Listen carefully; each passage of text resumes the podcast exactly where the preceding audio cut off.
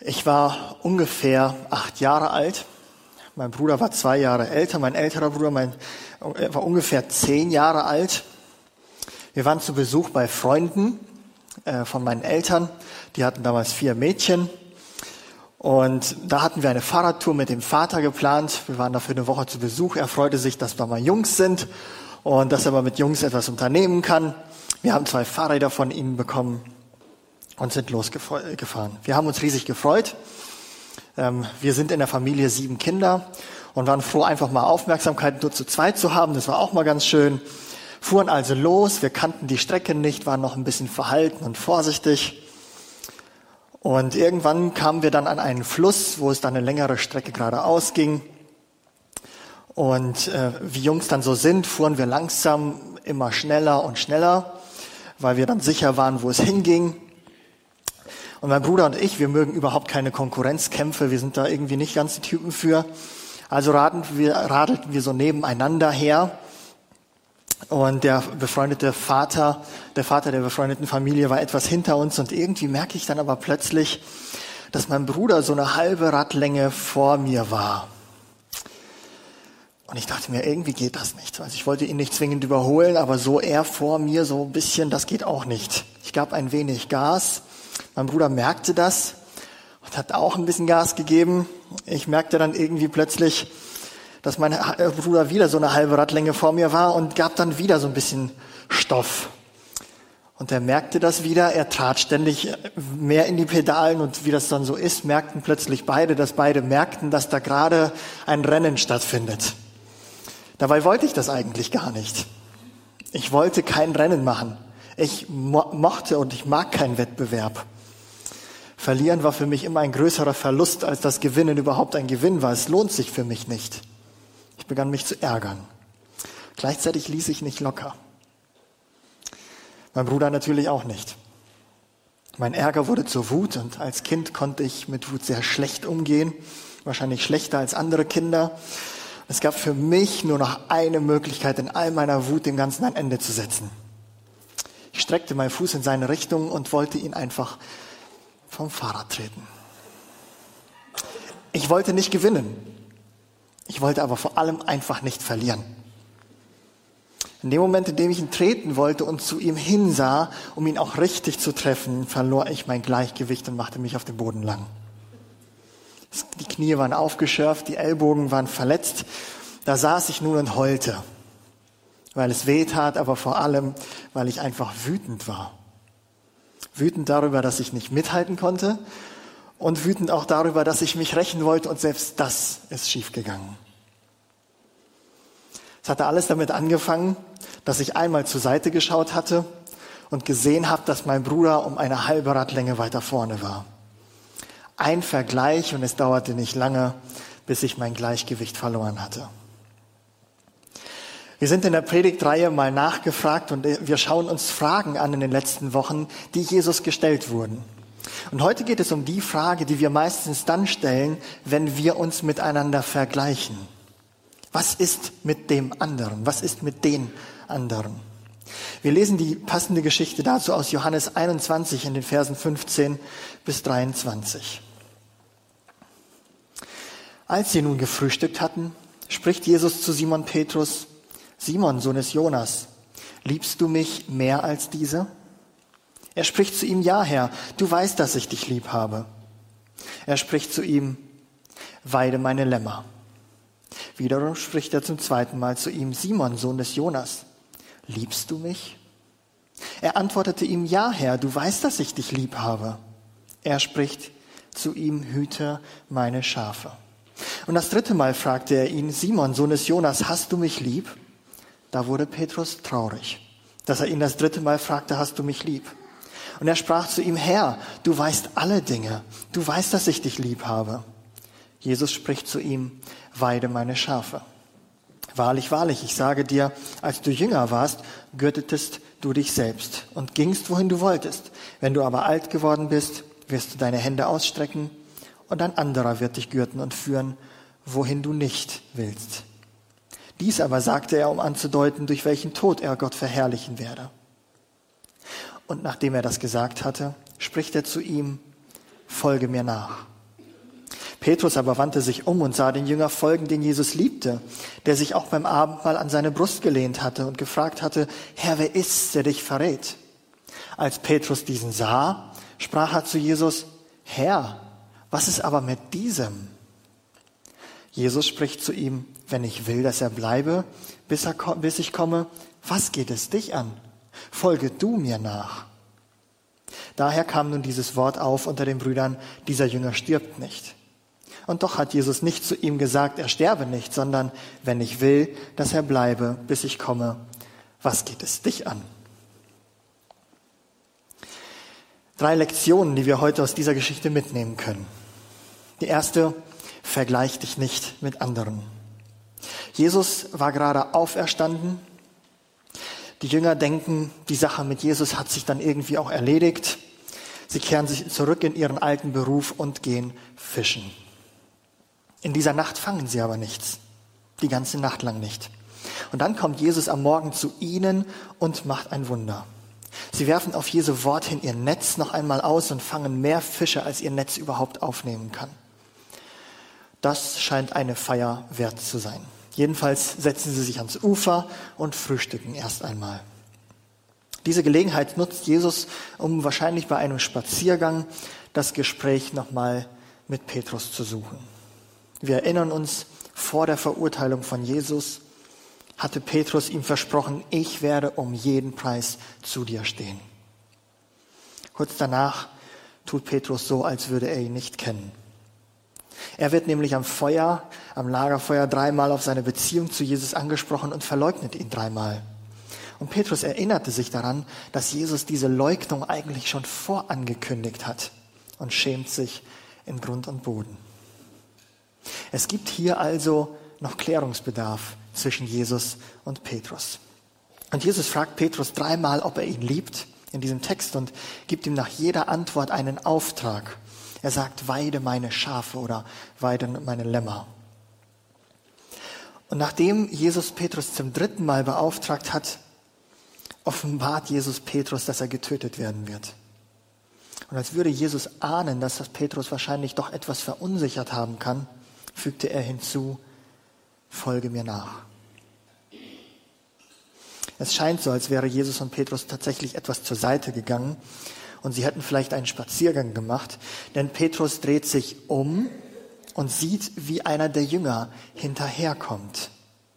Dieser Jünger wird uns beschrieben als der Jünger, den Jesus lieb hatte, der auch beim Abendessen an seiner Brust gelegen hat und gesagt hatte, Herr, wer ist's, der dich verrät? Und damit ist der Johannes gemeint, der dieses Johannesevangelium geschrieben hat. Er nennt sich hier also nicht selber, sondern umschreibt sich. Petrus sieht, wie Johannes ihm und Jesus folgt. Und die Offenbarung von Jesus, dass er getötet wird, scheint ihm dann doch irgendwie etwas unvermittelt getroffen zu haben. Denn jetzt geht auf einmal so eine Bombe hoch. Petrus, du wirst das hier nicht überleben. Das wird nicht gut ausgehen. Ich weiß, Petrus, dass du ein Mann mit einem starken Willen bist, aber wenn du älter wirst, wird jemand etwas mit dir tun, was du nicht möchtest. Und damit kündigt Jesus den gewaltsamen Tod von Petrus an. Aus der Geschichte wissen wir, dass Petrus wohl später kopfüber gekreuzigt wurde. Und ich glaube, das kann auch einen Petrus schon immer ordentlich durchschütteln. Zumindest würde es mir so gehen, wenn ich heute schon wüsste, wie ich am Ende sterben würde. Petrus hört sich das also an, dreht sich um, sieht Johannes und fragt Jesus, was ist denn mit diesem hier? Für mich ist die Frage völlig nachvollziehbar. Petrus fragt damit eigentlich auch, Jesus, werde nur ich so enden oder werden wir am Ende alle so enden? Jesus, blüht dieses Schicksal uns allen Jüngern oder ist das mein spezieller Weg? Wie soll ich das genau einordnen, Jesus? Und dahinter versteckt sich natürlich auch die Frage, wenn es die anderen nicht genauso trifft, warum wird es mich auf diese Weise treffen? Was ist denn mit den anderen? Haben sie den gleichen Weg zu gehen wie ich? Endet ihre Nachfolge auch so? Und was Jesus hier antwortet, klingt im ersten Moment sehr hart. Er sagt, Petrus, was geht es dich an, was ich mit Johannes mache? Folge du mir nach. Was macht es mit dir, wenn du das Jesus so sagen hörst? Für mich klingt es ein wenig nach Zurückweisung. Es klingt doch irgendwie recht hart. Eigentlich ist das für mich keine direkte Antwort, sondern vielmehr eine Zurechtweisung, als ob Jesus sagen würde, Petrus, das war die falsche Frage. Als ob Petrus so etwas nicht hätte fragen dürfen. Die Evangelien beschreiben nicht viele Stellen, wo Jesus sehr hart antwortet, aber einige harte Antworten finden wir. Zum Beispiel, als Jesus in den Tempel geht und ihn reinigt. Da gibt er seinem Zorn sehr deutlichen Ausdruck, und zwar nicht nur verbal. Oder auf die Pharisäer und die Theologen deren Zeit reagiert Jesus sehr hart. Er bezeichnet sie als Heuchler, als Schlangenbrut und Otterngift, und das waren wahrlich keine Komplimente zu der Zeit. Er warnt sogar die Bevölkerung vor ihnen. Und einmal will Petrus Jesus Einhalt gebieten, als Jesus über sein Leiden spricht. Und da reagiert Jesus sehr hart. Er sagt, geh hinter mich, du Satan. Du meinst nicht, was göttlich ist, sondern was menschlich ist. Und hier reagiert er nicht ganz so hart, aber doch irgendwie sehr entschieden und zurückweisend. Und reagiert auf die Frage damit, was ist mit den anderen? In all seiner Barmherzigkeit, die Jesus hier an den Tag legt, als es um die Verleugnung ging, wird Jesus gerade hier so kompromisslos, wo es um das Wesentliche geht. Denn hinter dieser Frage von Petrus sieht Jesus die Gefahr, dass Petrus an seiner Nachfolge gehindert wird. Petrus verleugnet Jesus und Jesus reagiert feinfühlig und barmherzig. Aber bei dieser Frage geht es ihm um eine Gefahr für die Beziehung zueinander. Und darauf reagiert Jesus ganz entschieden. Denn für Jesus ist klar, der Vergleich mit anderen hindert Petrus daran, Jesus ganz konsequent nachzufolgen. Petrus versucht mit dieser Frage irgendwie auch seinen Weg einzuordnen, seinen Leidensweg einzuordnen. Für Jesus aber ist der Vergleich gefährlich, weil er dafür sorgt, dass er seinen Fokus verliert. Denn es geht Jesus in diesem einen Gespräch nicht um die anderen. Es geht ihm hier um, Jesus, um Petrus ganz persönlich. Es ist, als würde Jesus Petrus im positiven Sinne vielleicht Scheuklappen aufsetzen wollen. Und zwar keine Scheuklappen, wie wir das heute verstehen. Für uns sind Scheuklappen ja eindeutig negativ besetzt. Wir sagen, er hat Scheuklappen auf und das bedeutet, er hat nicht das Ganze im Blick. Er hat einen sehr engen Blick, er versucht nicht das ganze Große zu sehen. Dabei sind Scheuklappen für Pferde eigentlich eine Hilfe. Pferde haben nämlich einen sehr großen Sichtradius. Sie können bis, bis fast 180 Grad nach hinten sehen auf beiden Augen, aber sie sehen nur in einem kleinen Ausschnitt 3D, also können Distanzen wahrnehmen und wirklich scharf. Wenn seitlich oder von hinten etwas auf sie zukommt, können sie das also nicht wirklich zuordnen. Also erschrecken sie sich leicht und können ganz schnell durchdrehen. Sie lassen sich sehr stark verunsichern von allem, was neben oder hinter ihnen passiert. Und um dem abzuhelfen, wird gerade Pferden im Straßenverkehr Scheuklappen aufgesetzt. Das soll sie also nicht grundsätzlich am Sehen behindern, sondern soll sie vor Verunsicherung und Erschrecken bewahren. So können sie den Fokus behalten. So können sie der Straße folgen, ohne abgelenkt zu werden. Und was Jesus zu Petrus hier sagt, ähnelt ein wenig diesen Scheuklappen. Und das gilt auch uns, denn Jesus sagt damit, lass dich nicht vom Rauschen rechts und links verunsichern. Vergleich dich nicht. Bleib fokussiert an mir dran. Schau nicht, wie das da so bei den anderen aussieht. Das irritiert dich auf deinem Weg. Wir lesen in dem Buch der Sprüche immer wieder von der Gottesfurcht und manchmal irritiert uns dieser Begriff, weil wir uns fragen, müssen wir Angst vor Gott haben? Aber eigentlich meint es genau das, was Jesus hier zu Petrus sagt. Halte dich an Gott. Lass Gottes Stimme lauter in deinem Leben sein als alles, was Menschen um dich herum sagen. Lass nicht zu, dass das Rauschen um dich herum die wichtigste Stimme untergehen lässt. Denn wer sich vergleicht, verliert den Fokus. Die zweite Lektion in dieser Geschichte ist, Jesus will eine ganz persönliche Beziehung zu dir. Wir gehen dafür nochmal zurück an den Anfang der Geschichte. Jesus geht hier ein Stück mit Petrus spazieren und es gibt dann eben diese Verleugnungssache noch zu klären. Und Jesus spricht Petrus nicht ganz deutlich auf die Verleugnung an, aber er stellt dreimal die gleiche Frage. Petrus, liebst du mich? Und damit weist er unmissverständlich darauf hin, warum er diese Frage stellt. Spätestens beim dritten Mal muss Petrus verstehen, warum Jesus ausgerechnet ihm und ausgerechnet diese Frage stellt. Und jedes Mal, nachdem Petrus versichert, dass er Jesus wirklich liebt, gibt Jesus ihm den Auftrag, weide meine Schafe. Ich finde es spannend, dass Jesus ausgerechnet diese Frage stellt. Liebst du mich? Er könnte auch fragen, Petrus, glaubst du immer noch oder jetzt wieder an mich? Siehst du jetzt ein, dass ich wirklich der Messias bin? Bekennst du dich auch wieder zu mir? Jesus fragt aber dreimal, liebst du mich? Weil es ihm hier um Beziehung geht. Er fragt auch nicht, liebt ihr mich als alle Jünger? Denn es geht Jesus hier um die ganz persönliche Beziehung zwischen ihm und Petrus. Interessant ist hier im Text, dass Jesus diese erste Frage anders stellt als die beiden anderen Malen. Jesus fragt zuerst vergleichend, hast du mich lieber als alle anderen? Wir haben eben gesehen, dass Jesus später sagt, vergleich dich nicht mit anderen, folge du mir nach. Warum stellt er dann diese erste Frage am Anfang genau so? Ich glaube, dass Jesus Petrus genau da abholt, wo er gerade ist.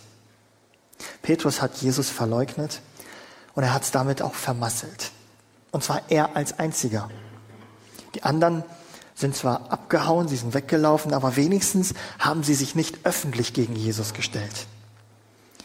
Petrus scheint ein Mensch gewesen zu sein, der sich auch so ein bisschen vielleicht über den Vergleich definiert hat. An anderer Stelle sagt er, wenn alle anderen dich verlassen, Jesus, ich nicht.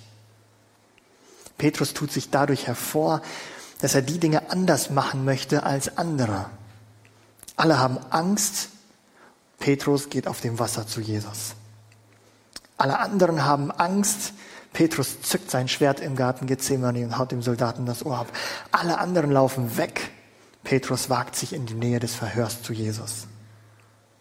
Jesus holt Petrus genau in diesem Denken ab und fragt ihn dann, hast du mich lieb? Und Jesus beginnt damit dieses Gespräch schon damit, dass er Petrus auf die ganz persönliche Beziehung fokussiert.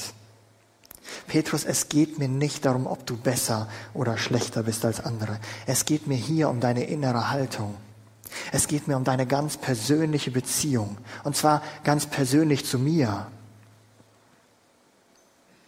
Jesus hackt hier nicht auf Petrus herum und stellt ihn irgendwie zur Rede. Er stellt ganz einfach die Frage, hast du mich lieb? Und damit macht er klar, dass es hier um Haltung geht.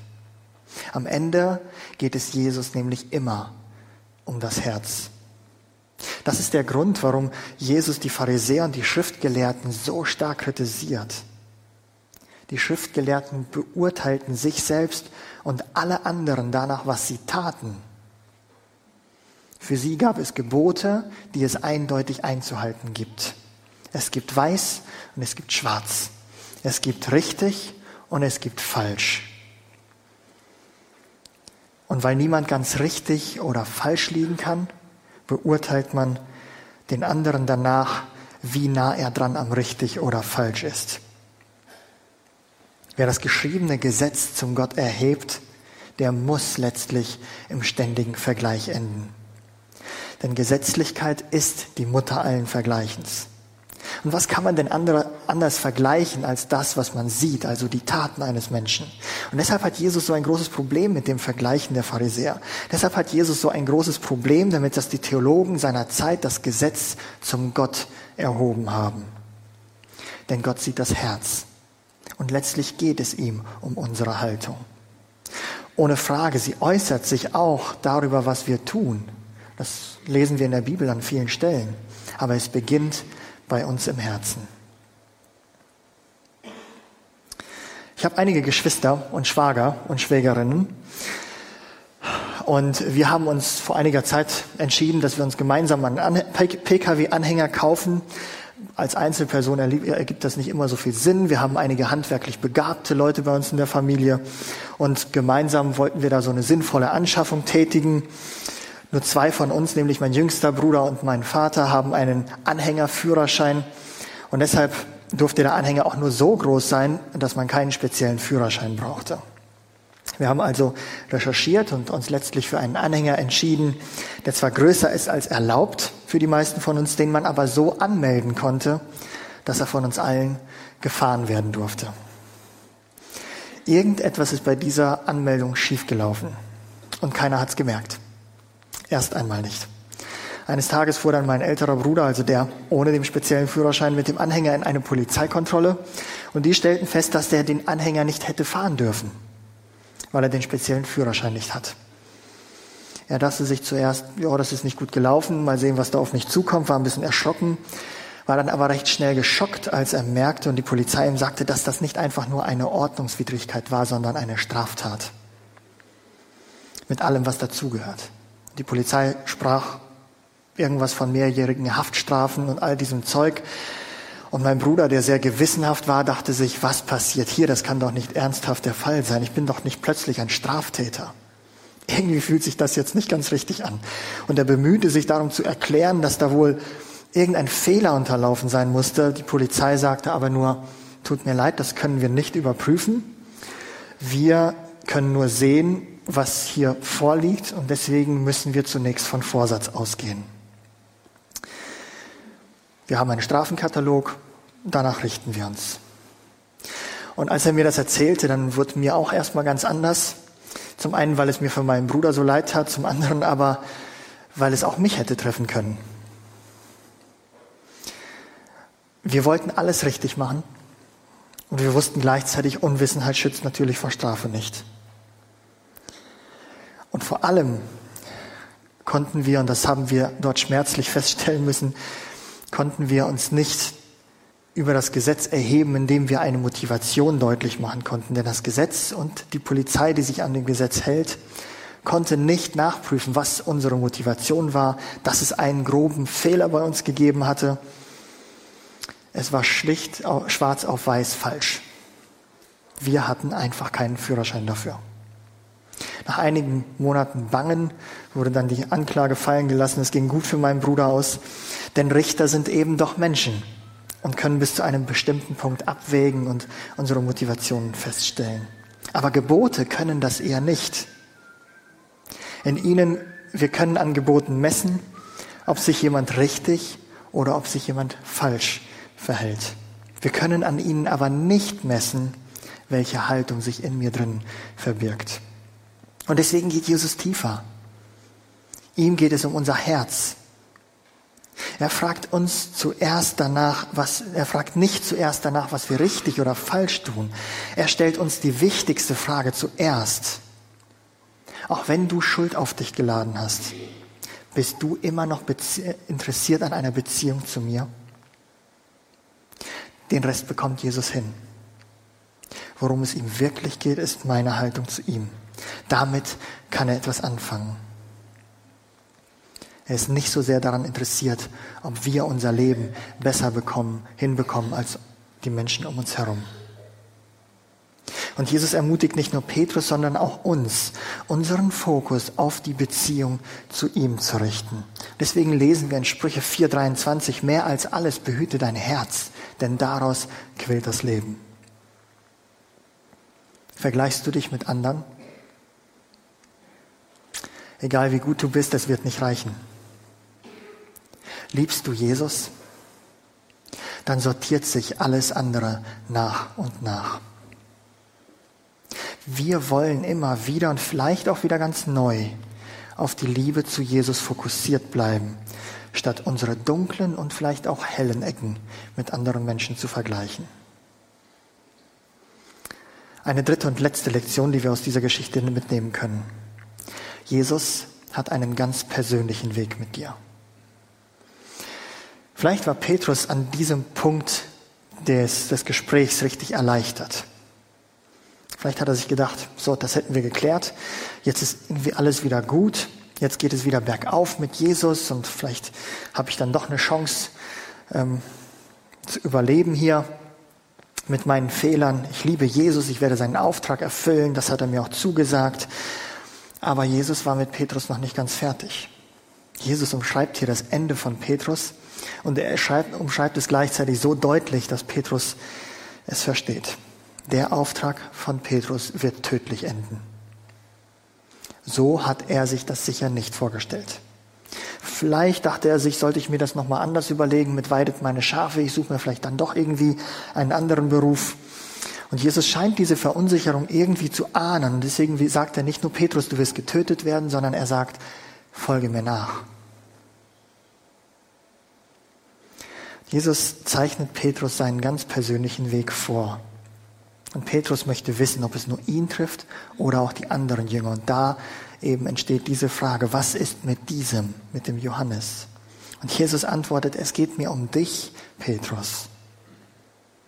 Johannes hat seinen Weg. Du hast deinen Weg. Und ich glaube, es fällt nicht nur Petrus schwer, das zu akzeptieren. Wir hören vielleicht auch uns selbst manchmal fragen, wieso trifft es denn ausgerechnet mich? Liebt Gott mich weniger? Habe ich etwas falsch gemacht? Hat Gott mich vergessen? Wieso trifft es ausgerechnet mich? Ich liebe Jesus. Ich bin mir keiner Schuld bewusst. Warum bin ich in einer Lebenskrise? Warum bin ich krank, während andere munter herumlaufen? Menschen, die noch nicht einmal an Gott denken, denen geht es gut, die sind gesund und ich leide. Meine Beziehungen zerbrechen, obwohl ich an Gott festhalte. Meine beruflichen Perspektiven zerlaufen zwischen meinen Fingern wie Sand. Ist das die Belohnung für meine Liebe zu Gott? Und die Antwort von Jesus ist einfach, folge mir nach. Jesus beantwortet die Frage von Petrus hier nicht direkt, aber er fordert Petrus heraus, ihm zu vertrauen. Denn die Antwort Gottes auf unsere Herausforderungen ist nicht immer die, die wir uns wünschen. Aber eine Antwort von Gott kann sein, möchtest du mir trotzdem vertrauen? Wir dürfen alle unsere Warum und Wieso Fragen stellen. Und manchmal beantwortet Gott sie sogar. Was aber Jesus hier zu Petrus sagt, ist das, wozu er auch uns herausfordern möchte. Ich habe meinen eigenen Weg mit dir. Vertrau mir bitte. Und dass ich es gut mit dir meine, ändert sich auch in deiner tiefsten Krise nicht. Auch wenn du gerade nichts als Schwierigkeiten um dich herum siehst. Ich sehe das große Bild und da passt deine Situation auch hinein. Vertraust du mir? Am Ende geht es Jesus um deinen ganz persönlichen Weg mit ihm. Und deshalb wollen wir auch in unseren Herausforderungen uns nicht vergleichen, sondern an Jesus dranbleiben. Was ist mit den anderen? Eine spannende und ich finde auch herausfordernde Frage, die Petrus in diesem Text stellt. Und gleichzeitig finde ich die Antwort von Jesus noch viel herausfordernder. Jesus klärt nach der Verleugnung die Beziehung zu Petrus. Er stellt ihn nicht zur Rede, sondern fokussiert ihn auf das Wesentliche und zeigt damit, dass er an dem Herzen interessiert ist. Jesus fordert heraus, uns auf die Beziehung zu ihm zu konzentrieren, statt uns in unserem Verhalten mit anderen zu vergleichen. Und dann erklärt Jesus Petrus, dass er getötet wird. Darauf stellt dann Petrus eben diese Frage. Und die Antwort fordert nicht nur Petrus heraus, sondern auch uns heute. Sie fordert heraus, unseren persönlichen Weg mit Jesus nicht mit anderen zu vergleichen, sondern auch dann zu vertrauen, wenn uns unsere Perspektive verloren geht. Letztlich fordert Jesus Petrus und uns heute heraus, unsere Energie nicht darauf zu verwenden, uns mit den anderen zu vergleichen. Wir wollen uns herausfordern lassen, den Blick auf Gott gerichtet zu haben. Was ist also mit den anderen? Jesus kümmert sich um sie. Was ist mit mir? Jesus fragt, liebst du mich? Amen.